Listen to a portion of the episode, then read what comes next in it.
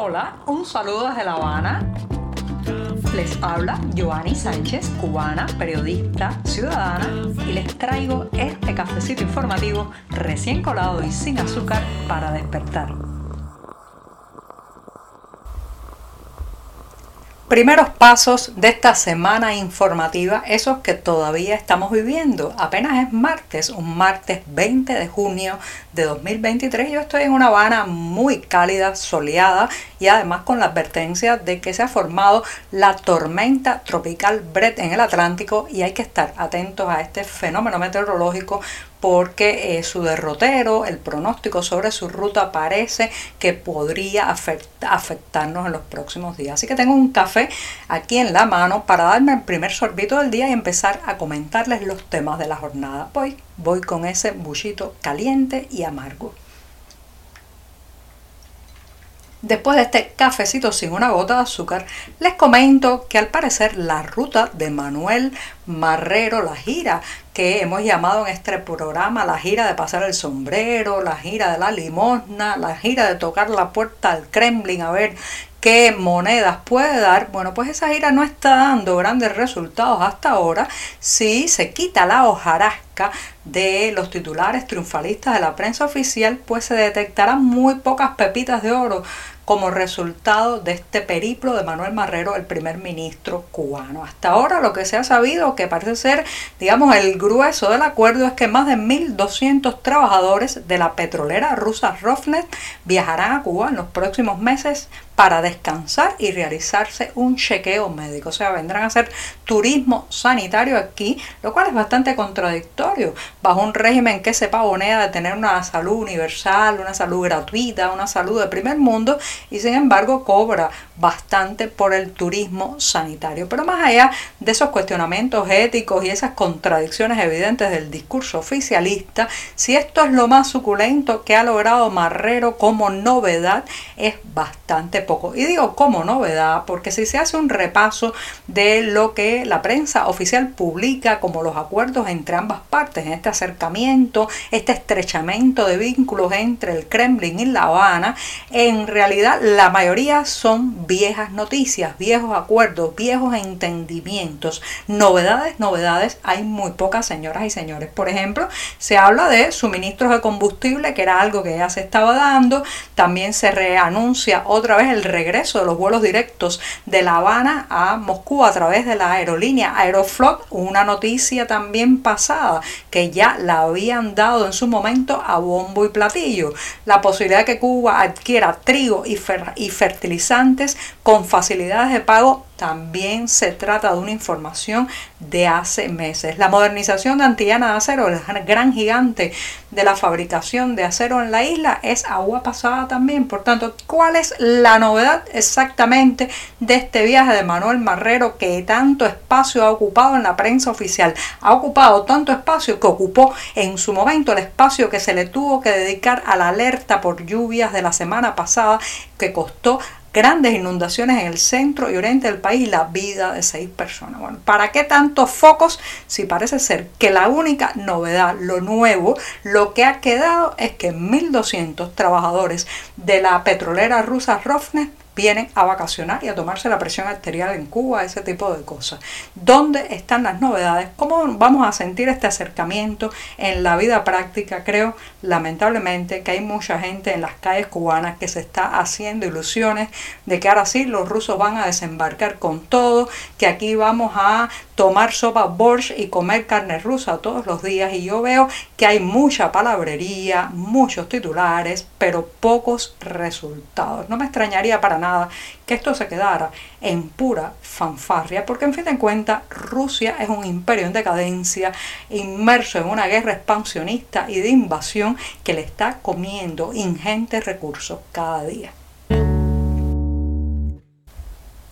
Finalmente, este martes sobre las 10 de la mañana, hora de Roma, Italia, el Papa Francisco recibió a Miguel Díaz Canel, ya saben que había llegado ayer lunes a Italia para una gira que incluirá también Serbia y Francia, con una comitiva además bastante abultada. Si uno ve todas las personas que viajaron junto a Díaz Canel, le parece que eh, es una delegación que parte de un país bollante económicamente, que puede permitirse esos números de funcionarios, pues viajando, consumiendo recursos del Estado, metiendo las manos en las arcas comunes para poder sufragarse un viaje de esa envergadura y con esa cantidad de personas. Pero más allá, más allá de los excesos, quiero contarles que todavía no ha trascendido lo que conversaron durante 40 minutos el Papa Francisco y Miguel Díaz Canel. Eso pues será quizás, eh, digamos, desgranado en breve en un comunicado que publique el Vaticano, pero por el momento podemos especular, como decía ayer en este podcast, que el tema de los presos políticos tiene que haberse tratado. Tiene que haberse tratado, señoras y señores, porque ese es el elefante en la habitación. ¿De qué otra cosa podría hablar Miguel Díaz Canel con el Papa Francisco que no incluya el hecho de que un millar de personas están tras las rejas en este país por ejercer el derecho cívico a la protesta, que ha habido unas ansias de venganza, un deseo de impartir un mensaje ejemplarizante y de terror encerrando a esas personas por eh, sumarse a unas manifestaciones populares que fueron en su mayoría pacíficas, que además brotaron de la espontaneidad, del hartazgo, del deseo de cambio que tiene la ciudadanía cubana. Mientras Miguel Díaz Canel hablaba con el Papa, además, en más de una decena de opositores, activistas y exiliados cubanos se manifestaban cerca de allí con una bandera nacional, cantando y eh, también interpelando a Díaz Canel, exigiendo la liberación de los prisioneros políticos, el fin de la dictadura y eh, cuestionando también el apoyo que ha dado el Vaticano, digamos, a limpiar la imagen del régimen, hay que decirlo así por lo claro. El Papa Francisco ha sido sumamente tibio a la hora de lanzar críticas sobre la violación de los derechos humanos en Cuba y ha dado varios espaldarazos a la figura de Miguel Díaz Canel, un hombre que, como saben, nunca fue elegido por los cubanos para ocupar la silla presidencial. Un hombre además que en lugar de apelar a la concordia, a la paz nacional, lanzó una orden de combate aquel 11 de julio de 2021. El gobernante mexicano Andrés Manuel López Obrador, conocido también en su país como AMLO, parece dispuesto a seguir abriendo la cartera, enviando un salvavidas económico y sosteniendo con insumos y recursos al régimen de La Habana. En los últimos días se supo la noticia de que el petrolero Delsa, un buque que navega con bandera cubana, había salido de un puerto mexicano rumbo a Cuba con una carga nada más y nada menos que de 300 50 mil barriles de crudo.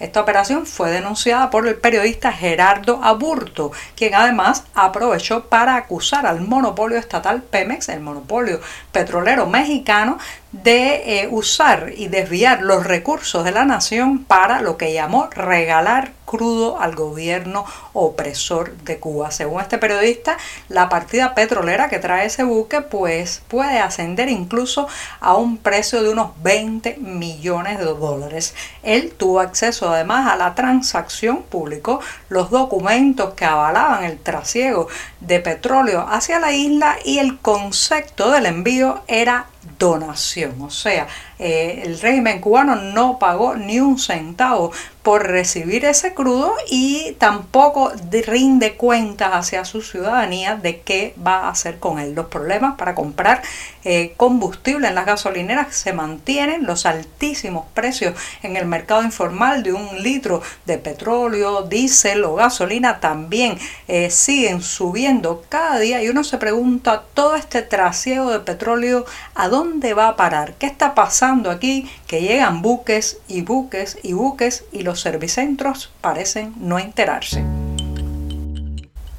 Madrid se ha vuelto a convertir en la segunda ciudad del exilio cubano. Ya hace un tiempo lo fue, pero ahora con el éxodo masivo de artistas, periodistas, y también creadores de todos los órdenes escapando de la censura, la represión y de la crisis económica crónica que vivimos aquí en la isla, pues ha retomado ese lugar, ¿sí? De segunda capital del exilio cubano. Bueno, pues en esa ciudad de Madrid se estará presentando el próximo jueves 22 de junio una mesa redonda con el título Cine cubano independiente, nuevos imaginarios. Justamente con esa recomendación quiero terminar este programa de martes y les que se trata de un debate en el que estarán las cineastas Carla Valdés León y Daniela Muñoz Barroso y también el cineasta cubano José Luis Aparicio Ferrera. Todo esto de la mano del moderador, crítico de cine y periodista Dian Luis Reyes. Los detalles de la hora y la dirección del lugar lo encontrarán como siempre en la cartelera